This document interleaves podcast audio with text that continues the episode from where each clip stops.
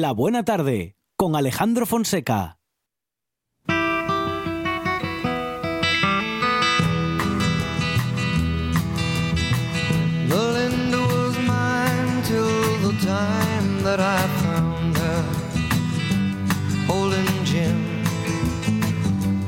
Loving him.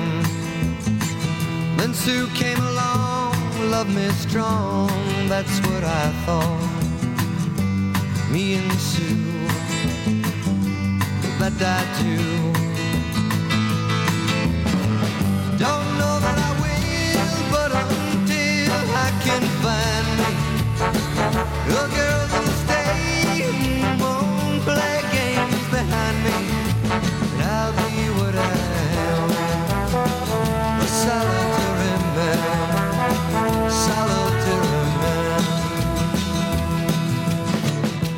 I've to hear being where love's a small word part-time thing, paper ring.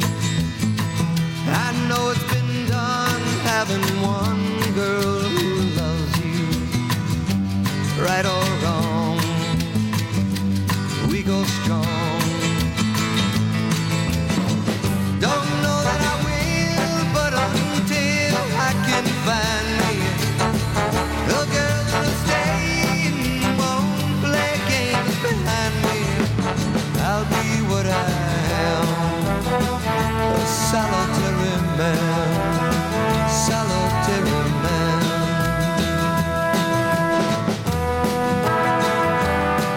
Ahora para hablar de los derechos del consumidor, algo que hacemos con la Unión de Consumidores de Asturias y en la voz de Ana Belén Álvarez. Ana Belén, ¿qué tal? Buenas tardes. Hola, muy buenas tardes. Vamos a hablar, Ana Belén, bueno, de las empresas de telefonía móvil, en este caso, de la importancia de mm, tener en cuenta la obligación que nos eh, surge a partir de, eh, por ejemplo, comprar un teléfono a plazos, porque si antes nos daban el teléfono, vamos a decir que por cero euros, a cambio de una permanencia de 24 meses, ahora no tenemos permanencia, pero si pagamos un teléfono a 24 meses, a 24 pagos, es algo muy parecido, ¿no? Es como una permanencia, mm, eh, pero de otra manera.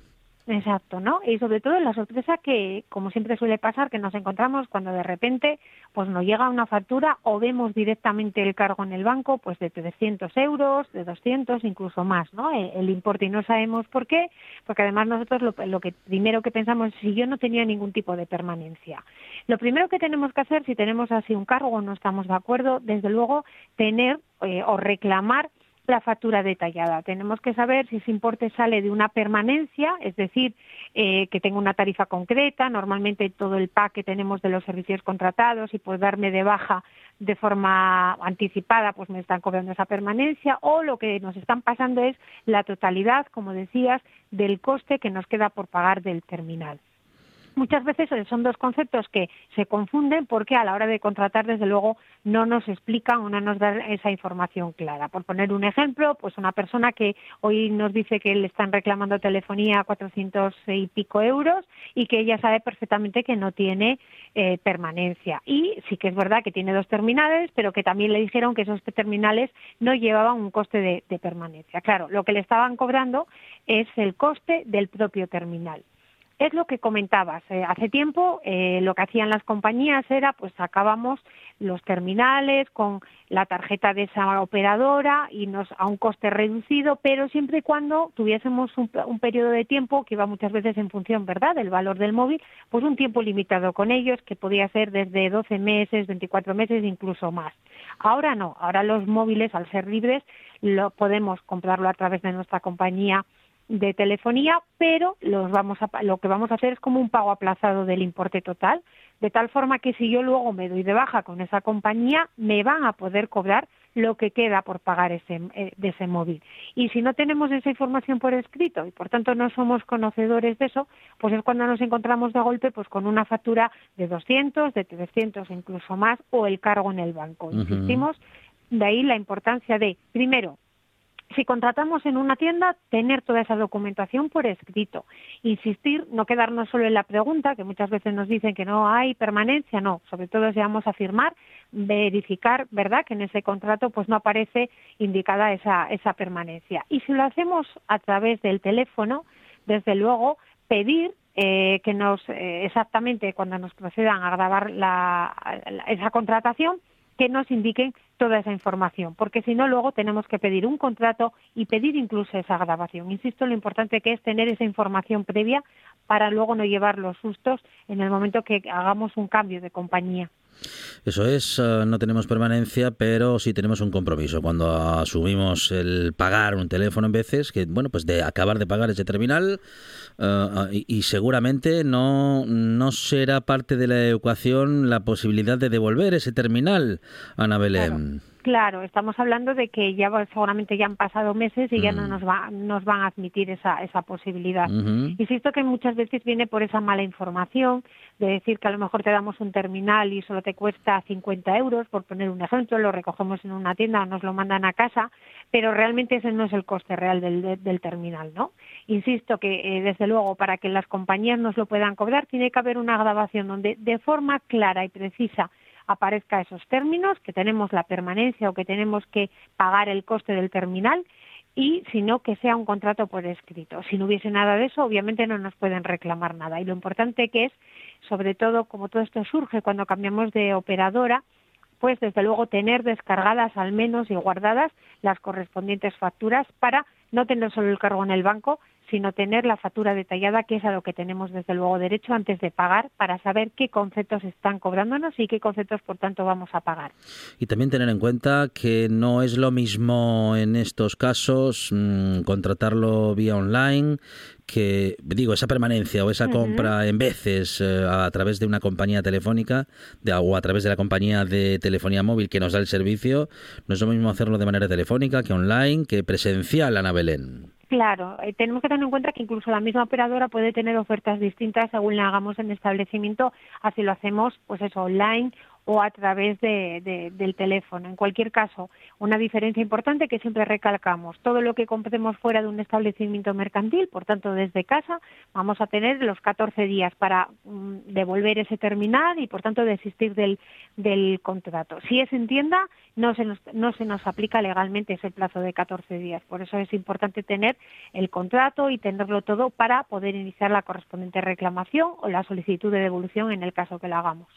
Es Ana Belén Álvarez de la Unión de Consumidores de Asturias y con ella siempre hablamos de los derechos del consumidor. Hablamos de nuestros derechos como consumidores para, bueno, eso, tener en cuenta todos los detalles antes de hacer cualquier eh, compra o de tomar cualquier decisión. Ana Belén, eh, siempre recordamos que la Unión de Consumidores de Asturias nos atiende telefónicamente y que con una, un- una sencilla eh, eh, comunicación y planteamiento de nuestro problema, la Unión de Consumidores puede atender nuestro caso, bueno, darnos información, asesoramiento e incluso representarnos siendo socios. Exacto, ¿no? Estamos a disposición de todos los oyentes a través del teléfono gratuito 950 1060 y si no pueden entrar en nuestra página consumidor.es y ahí formularnos las consultas que, que necesiten. Ana Belén Álvarez de la Unión de Consumidores de Asturias. Ana Belén, gracias. Un abrazo. Un saludo. Estás escuchando, Estás escuchando RPA, RPA, la radio autonómica de Asturias. La nuestra.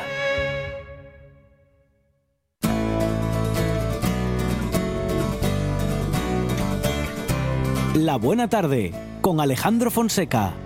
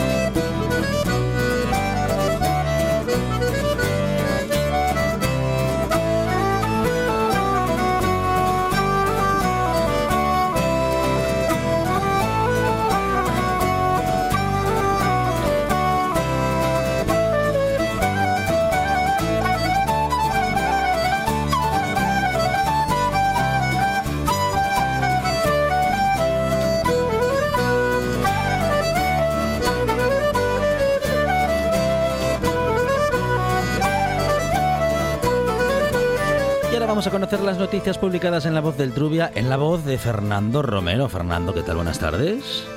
Buenas tardes, Alejandro. Bueno, vamos a conocer esas noticias, Fernando. ¿Cuáles son los titulares? ¿Cuáles son los Bueno, pues tenemos principales hoy acontecimientos? como noticia de- del día eh, la, la concentración que, que hubo hoy en, en Tineo. Eh, hay un clamor en los concejos del, del suroccidente asturiano, entre ellos Salas, por el deterioro de las comunicaciones, por los constantes problemas de la autovía A63. La movilización fue convocada por todos los grupos municipales de Tineo y contó con la presencia de alcaldes de la zona como el de Salas, Sergio Hidalgo, que volvió a pedir la dimisión de la delegada del gobierno, Delia Losa. Y es que, como publicó en exclusiva La Voz del Trubia en sus ediciones impresa y digital, el Ministerio no licitará a corto plazo la segunda calzada hasta la Espina, ya que el alto coste de los imprevistos de los últimos meses, entre argallos y puentes desmontados, alargará en el tiempo la obra, tan vital para las comunicaciones en el suroccidente. De hecho, como pudo comprobar este periódico, el borrador presupuestario consigna para este tramo 2,8 millones para el año que viene, pero no reserva ninguna partida para 2023 y siguientes, lo que solo cubriría las obras ya licitadas. Muy bien. Y seguimos con más obras en, en- también en el Consejo de Salas, porque las obras de construcción del nuevo depósito de agua de la Espina van a comenzar este año. El proyecto está ya en fase de licitación y eh, está prevista la apertura de ofertas en breve de una obra que cuenta con un presupuesto de licitación de 340.786 euros. La viceconsejera de Medio Ambiente, Nieve Roqueñí, informó de la situación del contrato al alcalde de Salas, Sergio Hidalgo, con el que mantuvo una reunión en la que también le informó de que se está ultimando la revisión del proyecto para la depuración y el saneamiento de la espina. ¿Alguna noticia más, Fernando? Bueno, unas cuantas más si tenemos tiempo. Claro, muy bien, sí, todo sí, seguimos, si te parece. De carácter otoñal y Ujú. gastronómico tenemos muchas. Vale. Porque, bueno, este fin de semana la comida de cercanía de kilómetro cero se ha puesto de moda en el mundo en el que es más fácil en ocasiones comer un tomate de Australia que de la huerta del pueblo de al lado. Ujú. En Belmonte de Miranda ya están encendidos los fogones para ofrecer este fin de semana la mejor calidad de sus productos locales con las 37 jornadas gastronómicas del pote de berzas y la carne rosia. Una oportunidad de degustar el excelente embutido de Belmonte y la carne asturiana. Pero también en Teberga se celebra este fin de semana las 33 eh, jornadas gastronómicas de otoño que organiza la asociación Disfruta Teberga en colaboración con el Ayuntamiento Tebergano. Ujú. Participa el sector hostelero y hotelero del Consejo con el pote tebergano como protagonista. Muy bien. Y seguimos por Belmonte porque el ayuntamiento ha abierto una encuesta para pulsar la opinión de hosteleros, vecinos y comerciantes sobre el sector turístico, sus necesidades y carencias. La encuesta es anónima y va a permitir al ayuntamiento afinar las propuestas del plan de turismo sostenible que está elaborando para optar a la financiación estatal. De aprobarse, va a suponer una inyección económica importante para el Consejo, como la que se aprobó para Somiedo, que supera el millón de euros. Eh, es una iniciativa más de un Consejo que está haciendo un importante esfuerzo por mejorar la oferta turística. Muy bien. ¿Alguna otra noticia, Fernando? Bueno, queremos eh, seguir dentro de- del ámbito gastronómico porque, bueno, hemos tenido estos días una importante noticia y es que el queso Afuega al Pitu fue uno de los vencedores de la World Cheese Awards que se celebró esta semana en Oviedo, en la que más de eh, 4.000 quesos de todo el mundo, como sabéis, han competido por los premios. El mejor queso del mundo, aunque se fue fuera de la región a la que sería andaluza, quesos y besos, en Asturias eh, nos quedaron unos cuantas, unas cuantas medallas, 50, de superoro, oro, plata y de bronce.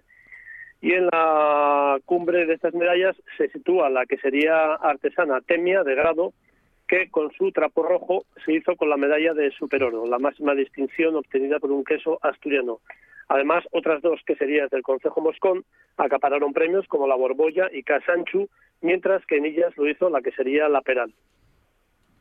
Muy bien, bueno, ese concurso del que hemos hablado tanto en medios de comunicación y que ha sido todo un acontecimiento, eh, hemos eh, hablado mucho de ello y bueno, seguimos eh, contando noticias porque sigue dando que hablar ese encuentro internacional de productores de quesos de todo el mundo y hemos tenido nuestros protagonistas también y nuestros premiados de ese Asturias, claro, como no, con la buena calidad de quesos que tenemos en nuestra región. Bueno, pues hemos contado algunas de las noticias que podemos encontrar en la voz del Trubia con y en la voz de Fernando Romero. Fernando, gracias, un abrazo. Muchas gracias a vosotros. Un saludo. Un programa de viajes, turismo, aventura e historia lleno de contenidos didácticos con los que aprender y divertirse.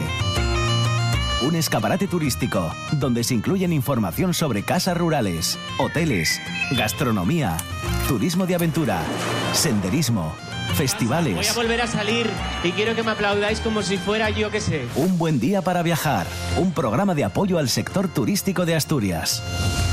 Los sábados y domingos a las 10 de la mañana. Ya sabe que somos de casa. La buena tarde en RPA.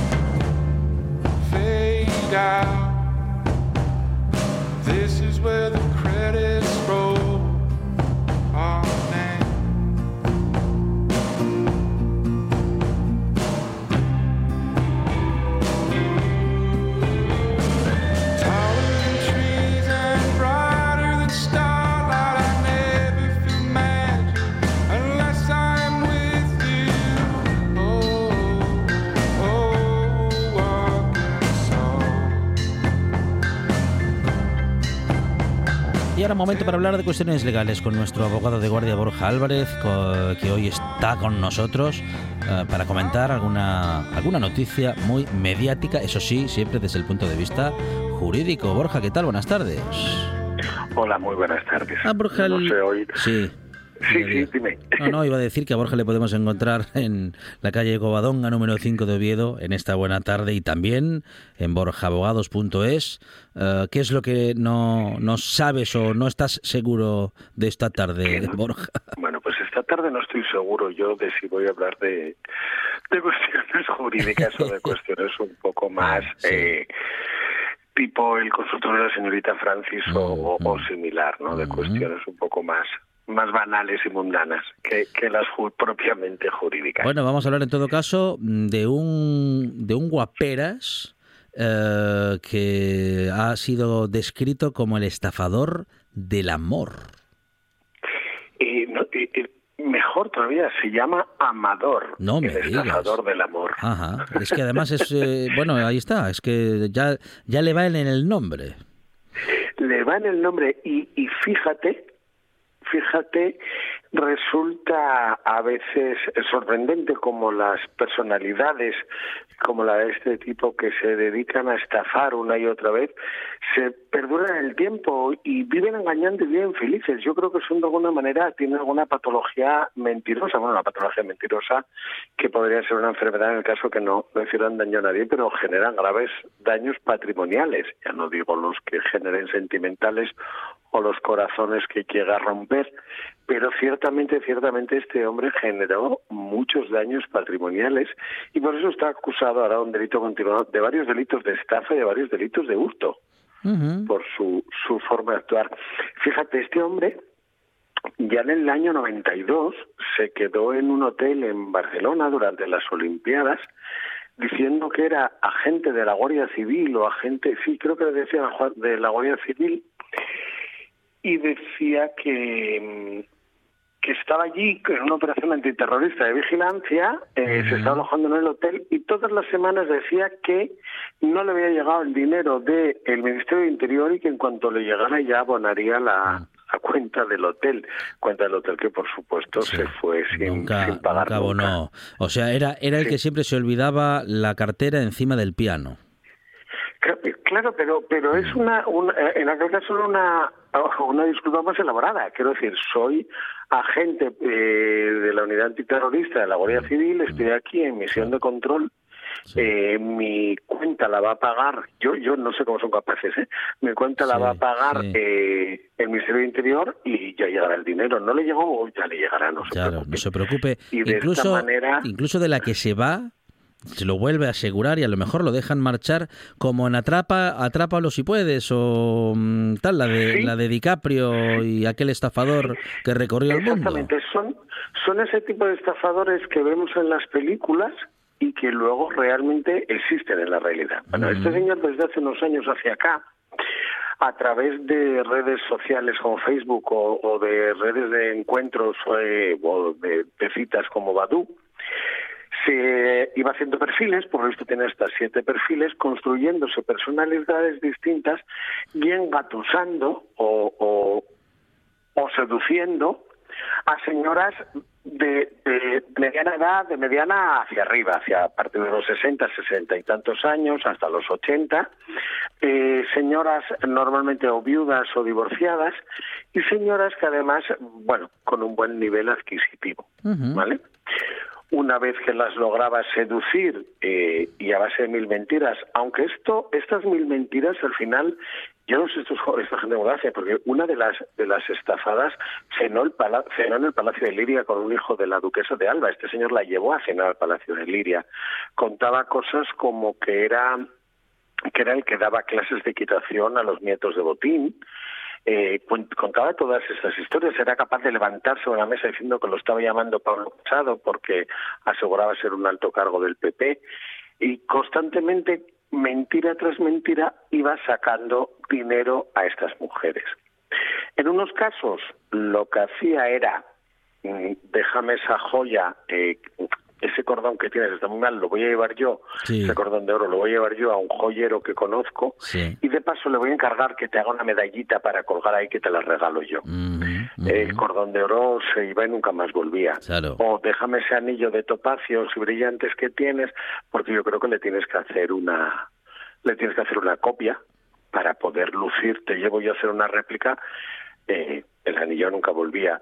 Hizo varias, hizo con, con joyas, eh, hizo varias estafas de este, de este nivel. Recordemos que las las seducidas y las engañadas y las estafadas eran mujeres de, alto nivel adquisitivo, con, lo cual tenían joyas de, de valor, ¿no?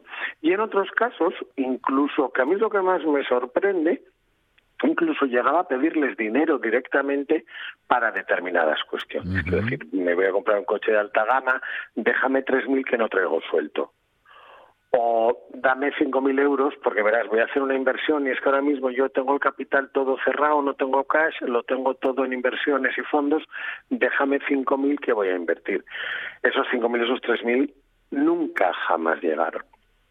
Fíjate hasta qué punto, hasta qué punto eh, este hombre engañaba que a una de ellas le organizó una fiesta de pedida de, de petición de mano en, el, en un hotel de, de Madrid, no sé si fue en el Palace o en un hotel importante de Madrid, con un montón de gente. Eh, se puso de rodillas y le pidió la mano Sí, y se marchó sin pagar la cuenta y la tuvo que pagar ella. increíble. Increíble. Bueno, un cara, un, un cara dura, pero absolutamente profesional. mm, vamos, eh, de, de, de, de- película, realmente de película. Realmente es un personaje de película, es un personaje de esos que creemos que no hay en España, pero que sí que los hay. Quiero decir, a veces creemos que solo existen en las películas, en las películas americanas.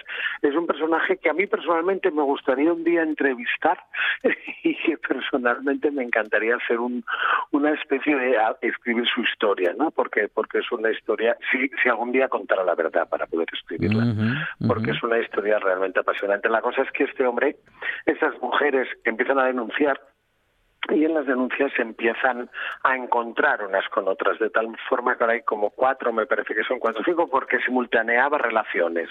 No es que él, él estancaba los los perfiles y con cada perfil establecía una relación, con lo cual las, las simultaneaba y hay algo y, estas mujeres ahora mismo se conocen quiero decir hicieron como un grupo de WhatsApp de y eh, están pendientes del juicio porque se hace el juicio le piden cuatro años de prisión por delitos de estafa porque cuando ese tema de déjame la joya que ya te la devuelvo es Sí. una estafa porque te Ujú. estoy engañando con Sí, un ánimo sí. de lucro la estafa es cuando mediante engaño consigo que me des algo para yo enriquecerme.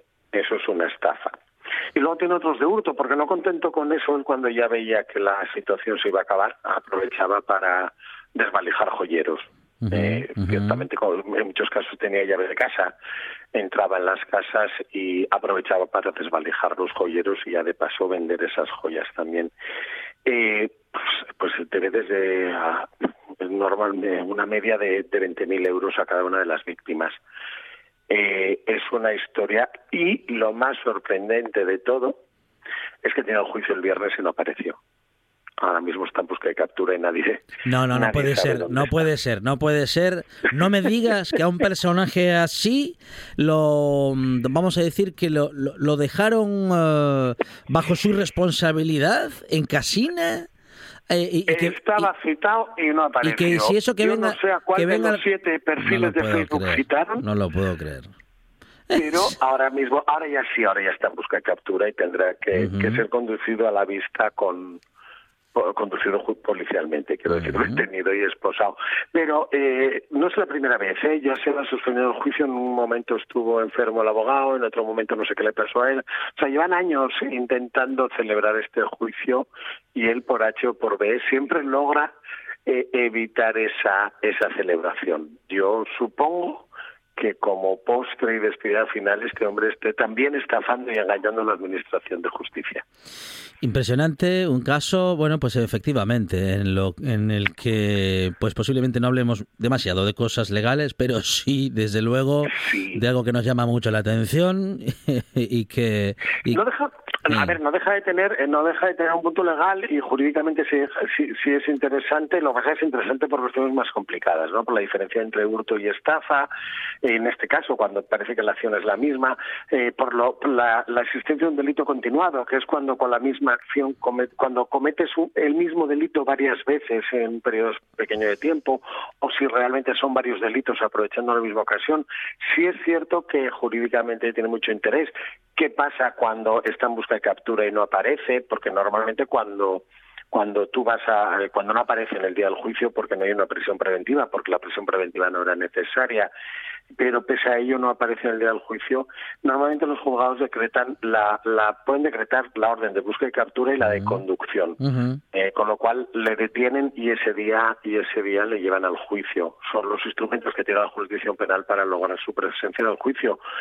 Porque es una pena, se solicitó una pena de más de dos años. Cuando se solicita menos de dos años se nos está, seguimos y da igual. A menos de como los, yo creo que los juzgados dicen, "No, esto no es importante, menos de dos años, venga, sin él. Eh, todo eso es importante, pero, pero sí que es muy interesante desde el punto de vista criminológico la existencia de un personaje como Amador, el estafador del amor. Y yo sí que lo quería comentar porque, porque creo que nuestros, nuestros oyentes eh, deben de quedarse con ese nombre y empezar a, a buscar y a, y a estar alerta cuando oigan hablar de Amador. Amador el estafador del amor. Bueno, y también deben estar nuestros oyentes y nuestras oyentes pendientes de pendientes de de que mm, por mucho que te enamores de alguien, en Mm. 15 días no le puedes dejar las joyas. pues no. Hay que saber un poco más Mm. hay que ser un poco más desconfiado incluso para el amor. Eso es porque, en fin, hay mucha gente muy buena, muy buena, pero luego hay gente muy mala, muy mala. Borja Álvarez, nuestro abogado de guardia en esta buena tarde, eh, al que podemos encontrar en la calle Covadonga número 5 de Oviedo y en eh, borjaabogados.es. Si tiene problemas con alguno muy malo, muy malo, llámele a Borja, que le va a defender. Borja, muchas gracias, un abrazo. Gracias a vosotros, un abrazo, hasta luego. Esto es RPA, la radio autonómica de Asturias. La radio recién hecha se disfruta mejor. La buena tarde en RPA.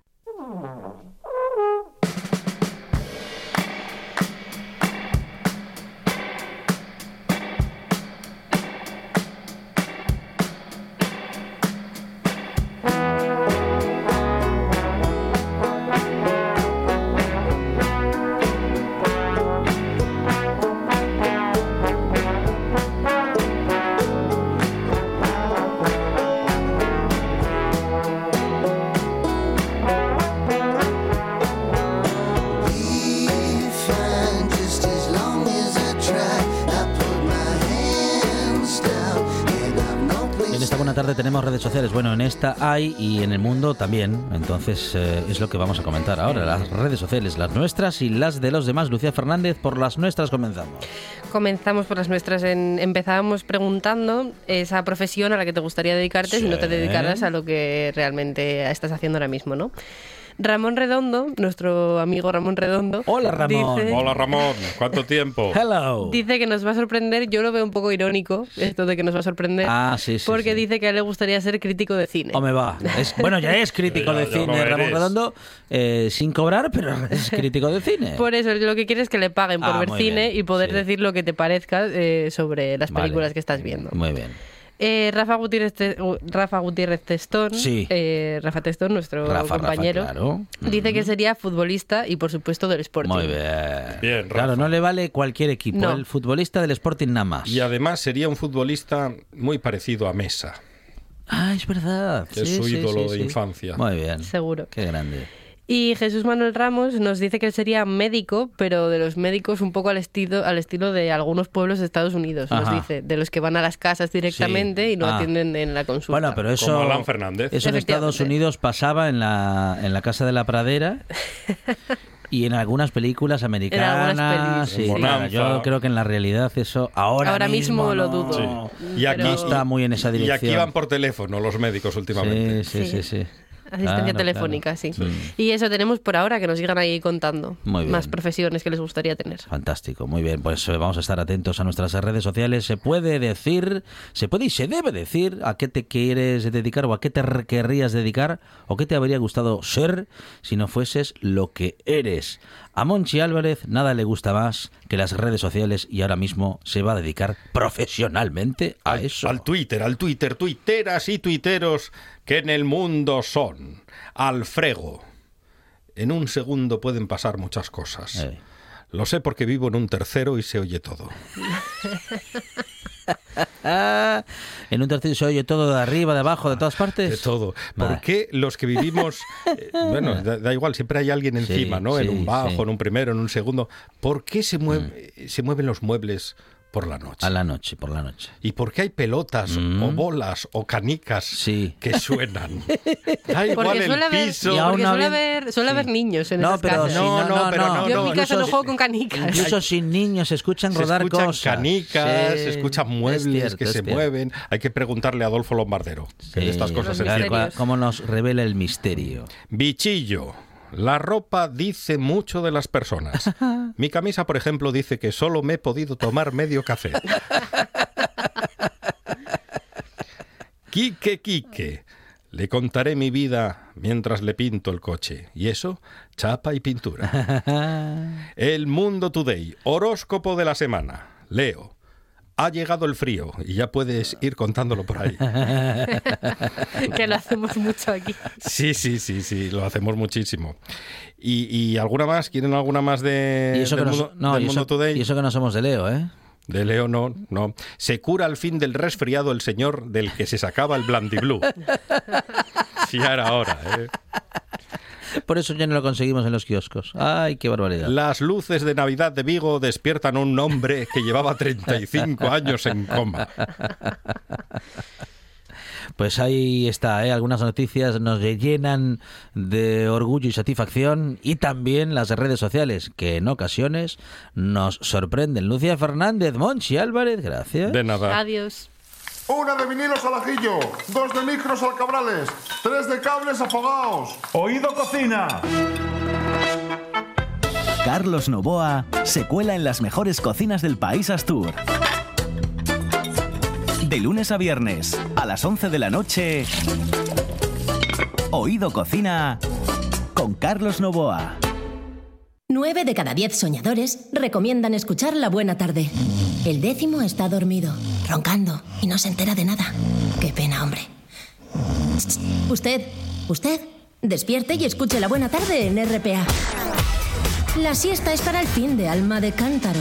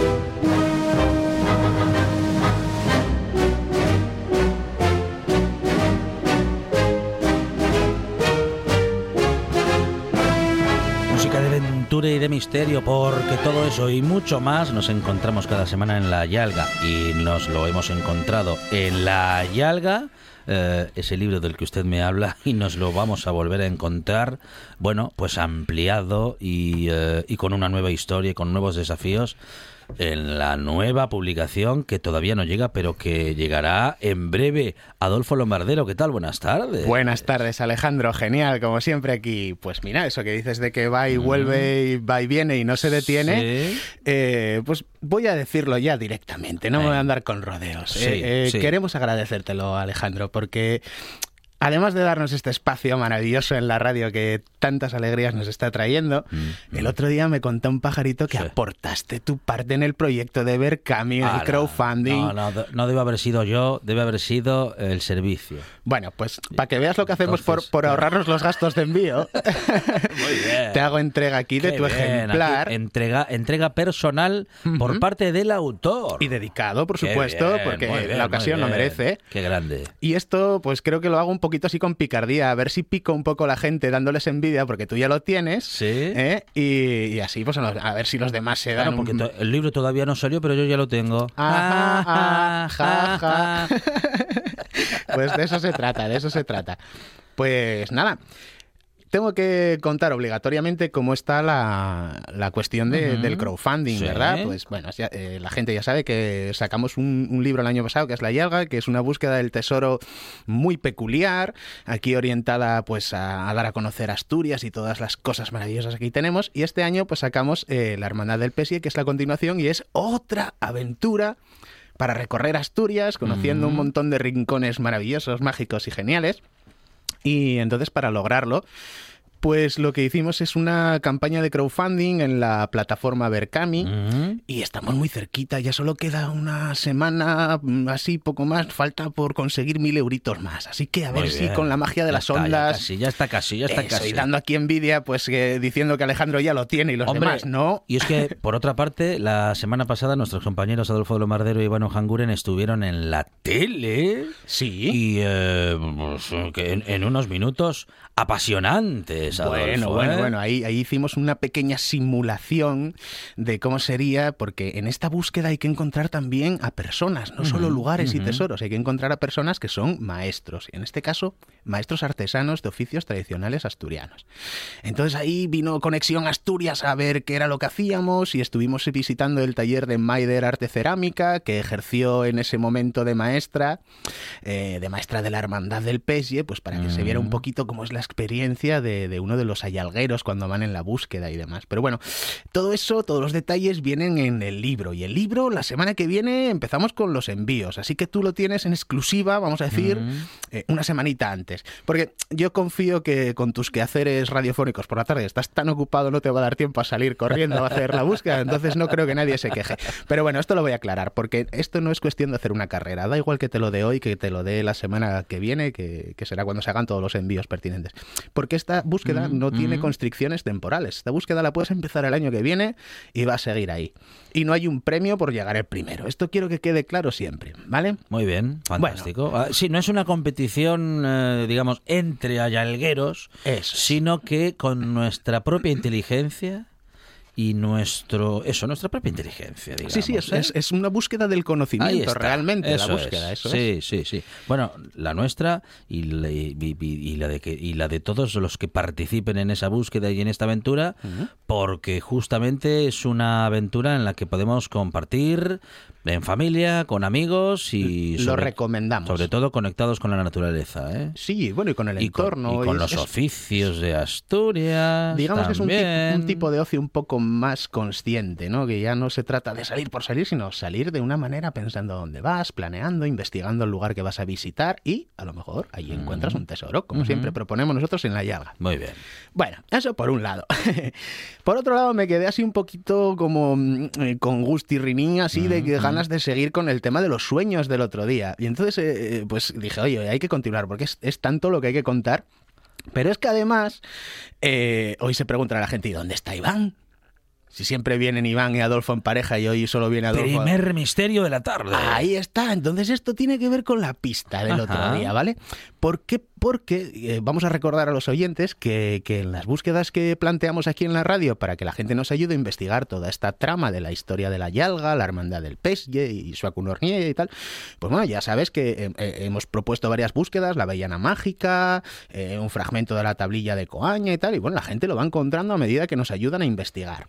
Entonces, ¿qué pasa? Que la semana pasada habíamos propuesto lo de encontrar ese fragmento de pizarra que Iván contaba las pistas de que estaba pues en un entorno parecido a una escuela, en un lugar que era accesible para todo el mundo, se podía Mm. ver pero no tocar, eh, estaba cerca de una estufa, que esa tablilla estaba cerca de una cruz del diablo desarmada y otra armada, bueno, las pistas que había dado Iván. Y resulta que, que- que dos ayalgueros lo encontraron y lo encontraron y nos mandaron una foto, pero nos mandaron una foto borrosa. Borrosa intencionadamente. Anda. Para decirnos, la hemos encontrado, sabemos dónde está Pero vosotros, y vosotros no. Y nos los vamos a decir. Exacto. Fue un poco así como de regodeo, como diciendo, oye, estáis todo el día vosotros poniéndonos eh, puzzles y poniéndonos eh, desafíos y esta vez lo hemos encontrado y ahora os desafiamos nosotros. Y entonces, pues oye, nosotros tenemos que responder al reto de la manera que se merece. Entonces, dedujimos que posiblemente podría estar en, en, lo diré, en el Museo Etnográfico de Asturias de eh, Pola de Allán, no, perdón, eh, joder, lo diré, de Grandas de Salime. Sí, es, que, es que me lío ya, ¿eh? De Grandas de Salime, que se llama Pepe el Ferreiro, ese lugar, ¿no?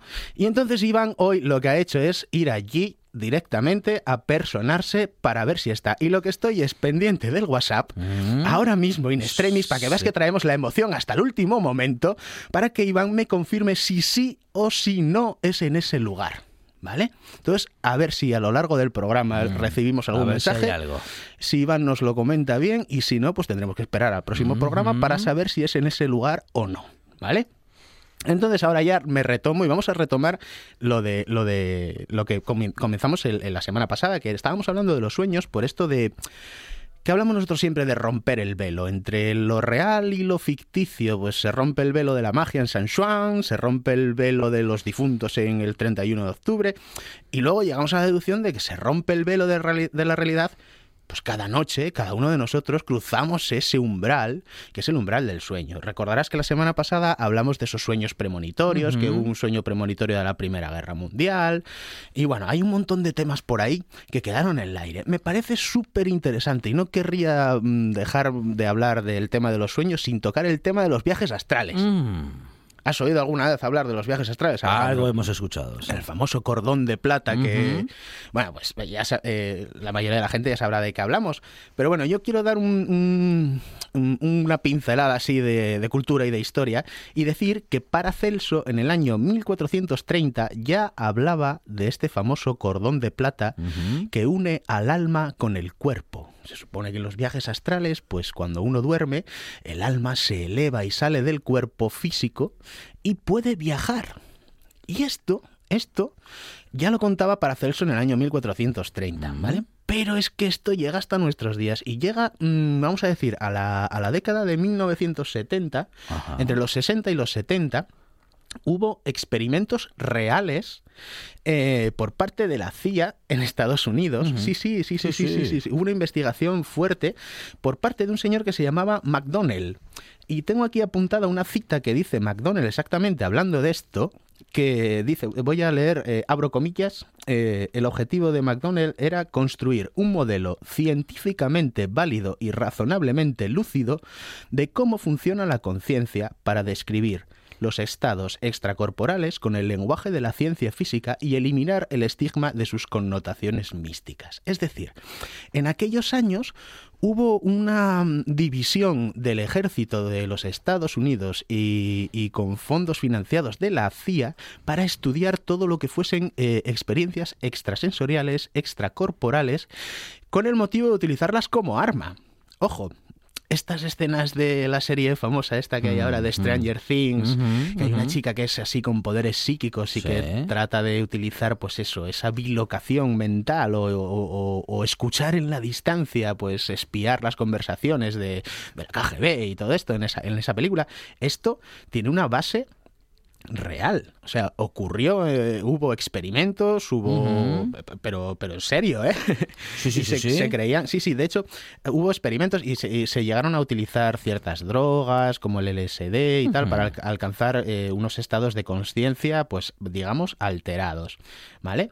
Y hablando ahora aquí, antes de entrar en, en- en el aire y aquí con Monchi, con Lucía y tal, eh, estábamos hablando de experiencias de sueños que yo creo que todos o alguna vez las tuvimos, ¿verdad? Voy, voy a decirte alguna, por Sí. ejemplo. Alejandro, ¿a ti te ha pasado alguna vez Mm. que has soñado que volabas? Sí. Sí.